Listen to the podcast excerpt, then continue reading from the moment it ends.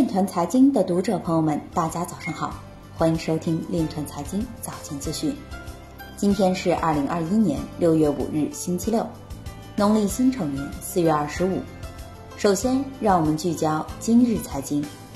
印度 HDFC 银行撤回此前警告不要进行加密交易的邮件。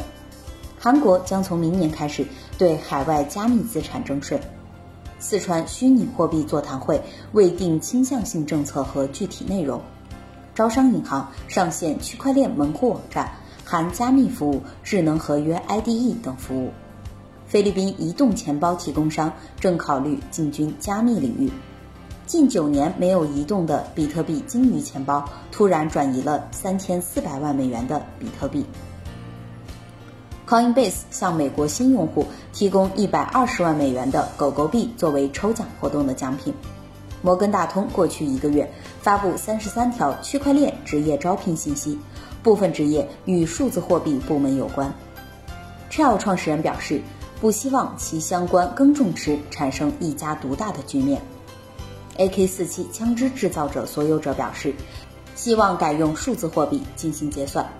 今日财经就到这里。下面我们来聊一聊关于区块链的那些事儿。